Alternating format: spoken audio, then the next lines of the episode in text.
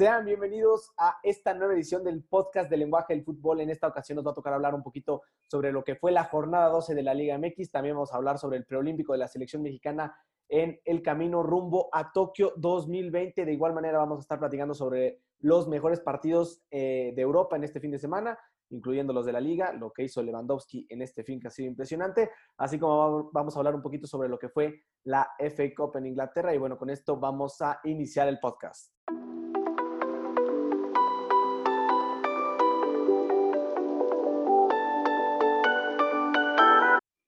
Bueno, comenzamos con esto y bueno, para iniciar, tuvimos esta semana eh, la jornada 12 de la Liga MX. El primer partido que tuvimos fue el Pachuca contra el Tigres el jueves de, bueno, de la semana anterior. Ya habíamos platicado un poquito esto en el podcast del viernes, pero bueno, me cabe, vale la pena recalcar el mal momento por el que pasa el Tigres, que de momento está fuera de la zona de repechaje después de haber perdido 1 por 0 ante el Pachuca. Y por otro lado, el Pachuca, que hace tres jornadas era último lugar del torneo, consiguió tres victorias consecutivas, con lo que ya está metiendo el repechaje. Entonces, eso es la magia de esta Liga MX, que bueno, un equipo que venía de jugar ante el Bayern Múnich, de momento está fuera del repechaje, y otro que hace tres jornadas era el peor de todo el torneo, de momento está metido entre los 12 mejores. Después, el día del viernes, tuvimos el partido entre el conjunto de los Rayos del Necaxa y el Juárez. El Necaxa que, bueno, en su primer partido con Memo Vázquez consiguió sacar una victoria importante ante el Juárez, que, bueno, va de mal en peor, está en último lugar de la tabla. Y también tuvimos el partido entre el Mazatlán y el América, con lo que el América terminó derrotando 1 por 0 al conjunto local, así consiguiendo su quinta victoria consecutiva muy bien en la América, que de momento junto con el Cruz Azul son los dos equipos que ya tienen lugar asegurado en el repechaje. Muy buen torneo por parte de estos dos equipos y bueno, fue un autogol de José Ortiz lo que le terminó dando este quinto triunfo consecutivo a la América y con esto pasamos a los partidos del sábado. Sí, en el sábado comenzamos con San Luis Pumas, donde los universitarios lograron sacar la victoria apenas por la mínima con un gol de dinero por, en la por la vía del penal al minuto 82. La verdad, un partido bastante polémico, otra vez el VAR interviniendo. Anularon tres goles al San Luis nada más. El primero, la verdad, el más polémico de todos ellos, porque por ahí, si no vieron la jugada, un tiro de San Luis que lo rebota a Talavera, queda al frente de la pelota y un jugador de San Luis patea el balón y pues, Talavera se quejó de que lo habían pateado él. Checaron la jugada en el bar, habían dado gol primero, checaron la jugada después y terminaron anulando, ¿no? Luego los otros dos goles sí fueron correctamente anulados. Y luego seguimos con el Cruz Azul contra el Atlas. El Cruz Azul, que ya llegó a las 10 victorias consecutivas, alcanza su récord histórico y no dudemos que pueda llegar más lejos. La verdad, el Atlas que sorprendió bastante, sabemos que viene jugando muy bien. Llevaba ocho partidos sin perder, también incluyendo el partido del América. Eh, y bueno, Romo que sigue en un nivel bárbaro. Ojalá que el Tata Martino considere el nivel en el que está y lo pueda lo podamos ver varios minutos en esta gira que, de la selección que se viene. El cabecita dos goles, Angulo también marcó el primero en los primeros minutos. El Atlas que alcanzó el empate por ahí casi acabando el primer tiempo y al final un, un penal bastante polémico, la verdad. Terminó acercando a los rojinegros y la máquina se llevó la victoria 3 a 2 en casa. Y al final Tijuana contra el Querétaro, donde los de la frontera siguen con paso firme Fidel Martínez volvió a aparecer y se lograron llevar la victoria por 3 a 1. Y luego en la jornada del día de ayer, el día domingo, sin duda alguna el mejor partido del torneo, uno de los mejores, Toluca contra Puebla, nada más cuatro goles. Y cuatro, cuatro, cuatro, perdón, donde Canelo que sigue metiendo goles, llega a nueve en el torneo, que es líder. También hay que resaltar lo de Ormeño, que bastante polémico que el Tata Martino no lo considerara para, para esta convocatoria. Sabemos que también tiene la opción de ir a Perú, pero que Ormeño sigue demostrando que perfectamente podría estar en la selección y pues que está esperando su oportunidad. Como dices, el partido del año es el partido que más goles ha tenido después de el Monterrey contra Juárez, que bueno, el Monterrey se terminó llevando su encuentro por seis goles a uno. Este fue un 4-4, ocho goles en todo el partido y tres de esos goles fueron en los últimos tres minutos del encuentro. Entonces, la verdad fue una explosión de emociones ese encuentro, donde el Puebla iba perdiendo 1-0 al minuto 50. Después iba a llegar la expulsión de Gularte cometiendo un penalti. Se lleva la segunda tarjeta amarilla, anota el segundo Toluca y el Puebla se queda con 10. Y a pesar de eso, consiguieron remontar el partido en los últimos tres minutos, lo perdían 3 a 2. Anota gol el Puebla. El Toluca en la siguiente jugada, ni siquiera habían terminado de narrar el gol del Puebla, y anota el 4-3. Y en la siguiente jugada el Puebla, literal, salen todos corriendo de media cancha mandan el pelotazo y quién sabe cómo terminó siendo gol. La verdad, Fueron tres minutos espectaculares. Si no los vieron, por favor, vayan a ver esta repetición porque la verdad vale muchísimo la pena. Y aquí lo que se vio del Puebla, buenísimo, que enfrentamos al Toluca en el Nemesio 10 con un jugador menos, perdiendo por dos goles a cero, consiguieron hacer el mejor partido del torneo y muy merecido este empate que consiguió sacarle Puebla y bueno, demuestra que este año vienen bastante, bastante bien y resultado bastante importante que sacan los poblanos y decepcionando al Toluca. Bueno, también estaba el Pollo Saldiva, regresó a la portería del Toluca y bueno, le tocó este partido. Entonces, la verdad, eh, al ex arquero de los Pumas, que bueno, sigue eh, con estos errores y errores que bueno, no, no le está yendo muy bien a este arquero desde hace ya algunos semestres. Y ya para finalizar, tuvimos el partido entre el Santos y el León, donde la Fiera consiguió ganar 2 por 1 al Santos en el TSM Corona. Bastante sorprendente este resultado. Un Santos que venía muy bien, tercer lugar en la tabla general. Y la Fiera que parece que despertó, un partido complicado que tenía el Santos. Y bueno, dos victorias consecutivas lleva León y con esto se vuelven a meter en zona de repechaje a pesar de un muy mal inicio. Y bueno, este es el León que todos queremos ver. Este es el actual campeón de la Liga MX y cuidadito con el León porque probablemente se va, va, va a ponerse muy bueno este final de temporada. Sí, sin duda esperamos, quién sabe qué le pasó a León, que era el León que tanto esperábamos, el León que, bueno, el último campeón sin duda alguna. Parece que lo único que esperaba para levantar era que tuviera gente en su estadio, ¿no? El partido pasado también logró conseguir la victoria, si no me equivoco, contra el Necaxa. Y ahorita ir a la comarca a ganarle a Santos en su casa realmente es de considerar. Por ahí Mena y Navarro lograron darle la victoria a la feria, a la fiera, perdón. Y sin duda, aunque se meta en repechaje, sin duda va a ser un rival a considerar el León. Sí, claramente, claramente. Es un equipo casi del que, de los que mejor nivel ha tenido en los últimos años, en los últimos torneos, sin duda alguna ha sido el mejor, que aparte de jugar bien, es el que, bueno, también ha conseguido sacar muchos jugadores buenos, parece que de la nada, jugadores que, bueno, no valían para mucho en nosotros, otros equipos, los ha conseguido hacer muy, muy buenos, exportando jugadores para selecciones en toda Latinoamérica y, bueno, eh, esperamos ver a ese León, a ese grandioso León de regreso en la liga. Y bueno, con esto pasamos a lo que fue el preolímpico, lo que está haciendo México, que la verdad lo está haciendo muy bien. Consiguió su segunda victoria en la fase de grupos al derrotar por tres goles a cero a Costa Rica. Sí, los mexicanos que ya consiguieron el pase a semifinales. Recordemos que, bueno, para recordarle a la gente que, que para conseguir los boletos a los Olímpicos tienen que ser finalistas de, de, este torneo. Y bueno, el equipo mexicano ya se encuentra en las semifinales. La verdad, un partido bastante bueno donde el equipo mexicano dominó prácticamente todo el encuentro. Por ahí Antuna al minuto 6, Alexis Vega al 52 y Córdoba, ¿no? Que vuelve a aparecer. Decimos que ya prácticamente le va bien jugar en Guadalajara. Otra vez vuelve a meter gol en el estadio de Chivas. Además, los otros dos jugadores también son parte de Chivas. Y realmente se ve un equipo muy sólido, ¿no? También hay que recordar que, bueno, Jimmy Lozano solo realizó un cambio respecto al partido anterior, donde salió Mozo, el jugador de Pumas, y entró Vladimir Loroña, que juega en Cholos. Macías sigue en la banca, recordemos que llegaba con molestias. Y, pero imagínate, si tenemos a uno de los mejores jugadores mexicanos en el torneo y está en la banca, pues realmente el poderío ofensivo que podrá tener este equipo podrá ser muy grande, en verdad. Sí, sin duda alguna. Lo que está haciendo México en este Prolímpico es bastante bueno. Eh, la verdad, los jugadores jóvenes que tienen están resaltando y lo están haciendo muy bien, sobre todo en el caso de Córdoba, como dices, que lleva cuatro goles y una asistencia en dos partidos jugados, demostrando que quiere mucho más. Ya lo está demostrando, se está haciendo de uno de los líderes del equipo, que es lo más importante, se le está viendo mucha actitud a Córdoba. Estas tres jornadas que ha tenido, tanto con las Chivas, este, la semana anterior y como estos dos partidos han demostrado la gran calidad de este jugador. Y bueno, los demás que han respondido, Antuna ya con gol, Alexis Vega, que también tuvo su oportunidad ante la baja de Macías, como decías.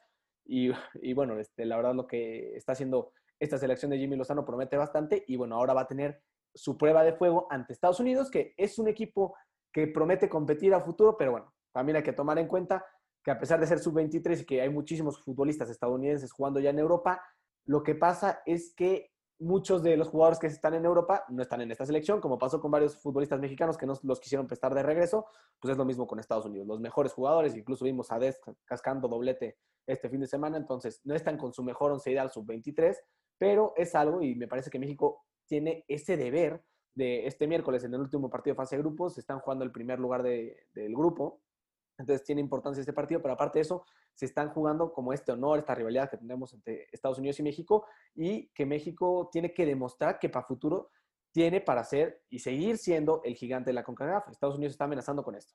Sé que no son los mismos jugadores, pero aún así es importantísimo que México consiga sacar la victoria ante Estados Unidos el siguiente miércoles. Sí, como dices, ¿no? Es brutal la... Bueno, si ves a todos los jugadores que podrían entrar en esta selección de Estados Unidos, que están en Europa, realmente es brutal. O sea, si compites, si puedes armar un equipo para el preolímpico con los que están en Europa, realmente ahí sí México se tendría que preocupar bastante porque esos jugadores están en los mejores equipos de Europa, ¿no? Y aquí, en cambio, ves a... Bueno, en este preolímpico, si no me equivoco, no hay ninguno que esté en Europa. Y realmente, bueno, sí, el equipo mexicano tiene muy buena plantilla. Sabemos por ahí de Córdoba, de Charlie Rodríguez, del Piojo Alvarado. Por ahí a lo mejor unos que no tienen tanto renombre, pero han mostrado muy buen nivel, como Johan Vázquez, Malagón, que de los porteros más goleados del torneo, pero ha sido consistente. Eh, también Antuna, que ya sabíamos que estaba en el Galaxy, regresó a Chivas. Alexis Vega, que también podríamos verlo perfectamente en Europa, el mismo Macías, y que realmente es un equipo muy interesante y que nos podrían, yo estoy seguro que nos podrían dar grandes alegrías en Tokio.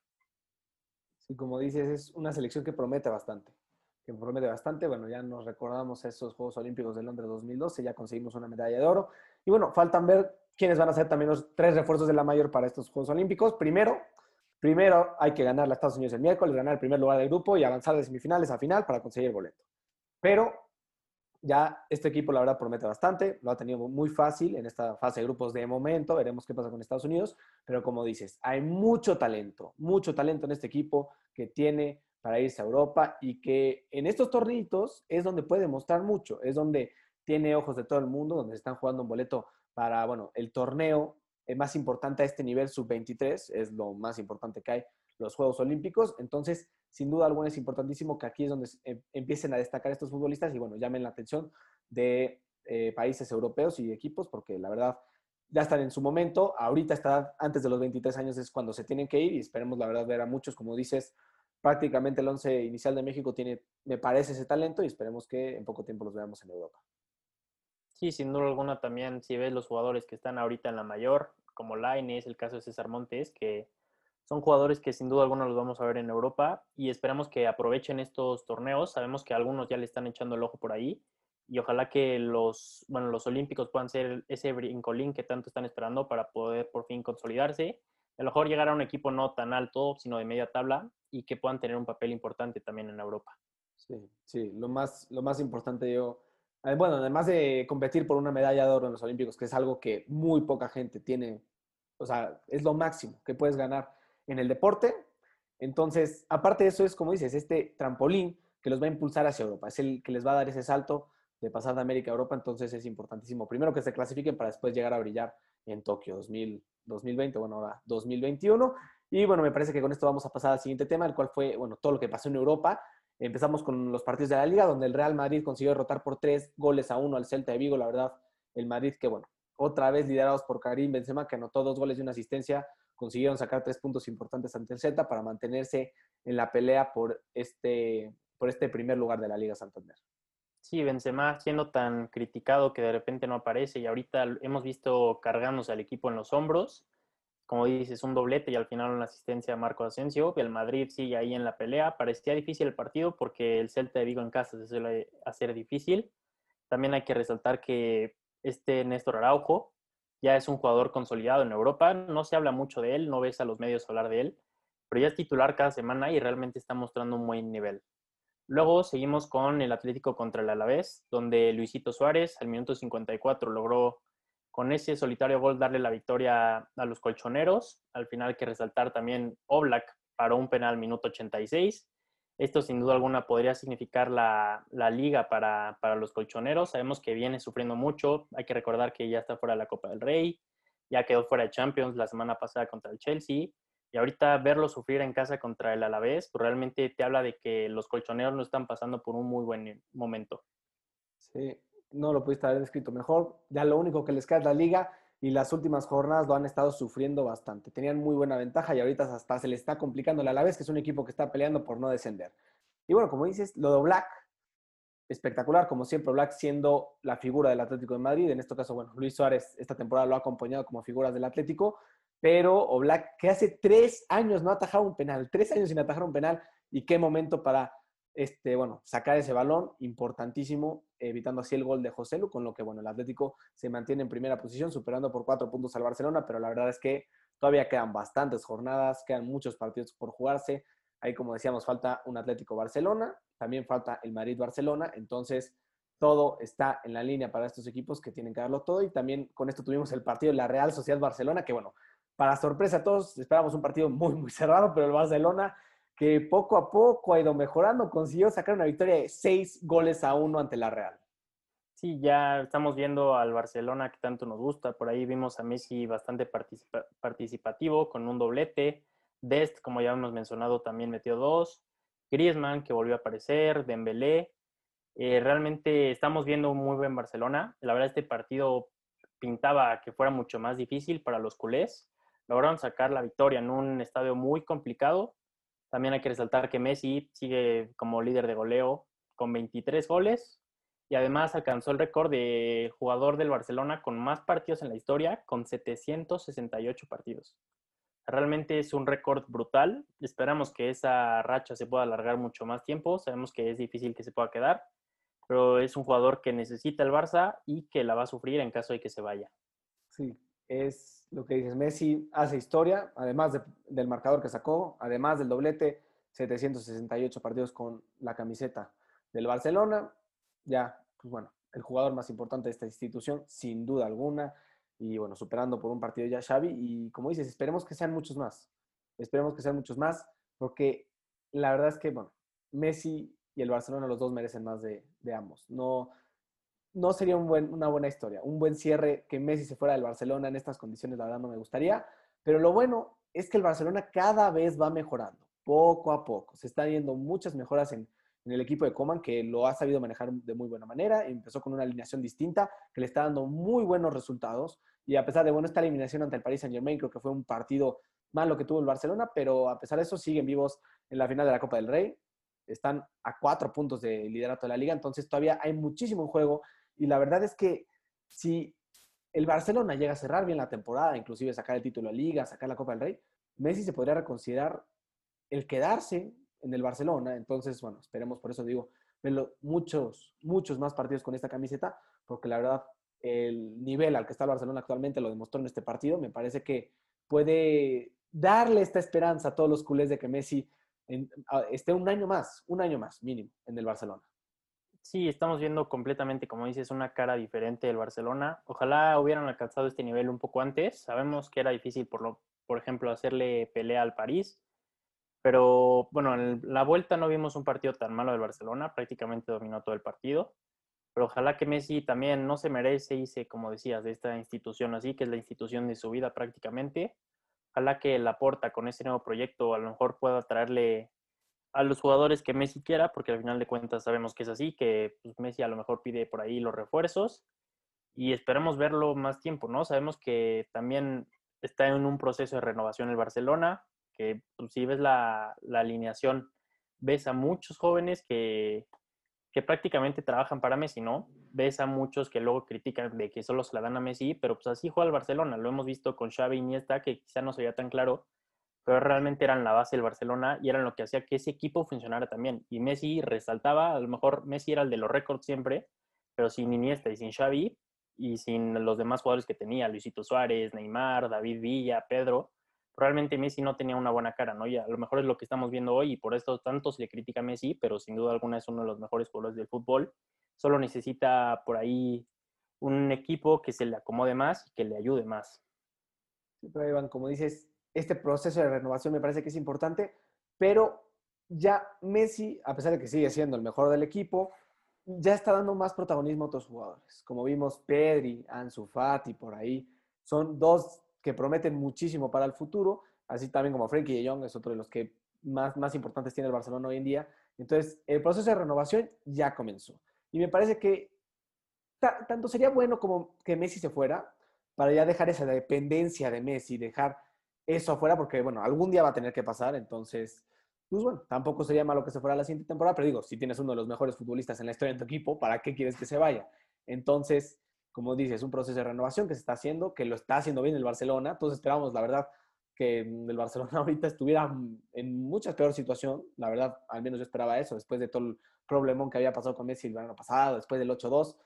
Pocos esperaban algo bueno del Barcelona y bueno, están callando muchas bocas, me parece, y poco a poco van. Entonces, pues bueno, espera, se espera bastante de este Barcelona, que cada vez va mejorando poco a poco. Y bueno, con esto pasamos a otro partido de la liga que fue súper interesante, sobre todo por la jugada de último minuto, donde el Valladolid iba ganando 1 por 0 y llegó Bono, el portero del Sevilla, para anotar el gol del empate al minuto 92. Y bueno, ya todos este, dicen que el momento en el que, bueno, le atajó ese penal a Haaland y que ya tuvieron una discusión ahí, Haaland le pasó poderes a Bono. Eh, para, a pesar de ser portero, terminar anotando goles del, empate al minuto 92. Entonces, eh, una buena historia. Si no lo vieron, también vayan a verlo. Eh, es porque la verdad, esto se ve muy, muy pocas veces en el fútbol y la verdad que se agradece bastante estas situaciones. Y también con esto, otro partido que fue anormal en este fin de semana fue el partido entre el West Ham y el Arsenal. Donde el, Arsenal al minuto 32 ya iba perdiendo por 3 a 0. Parecía que todo estaba liquidado, pero al final dos autogoles y un gol de la caseta al 82 terminan decretando el empate para estos dos equipos.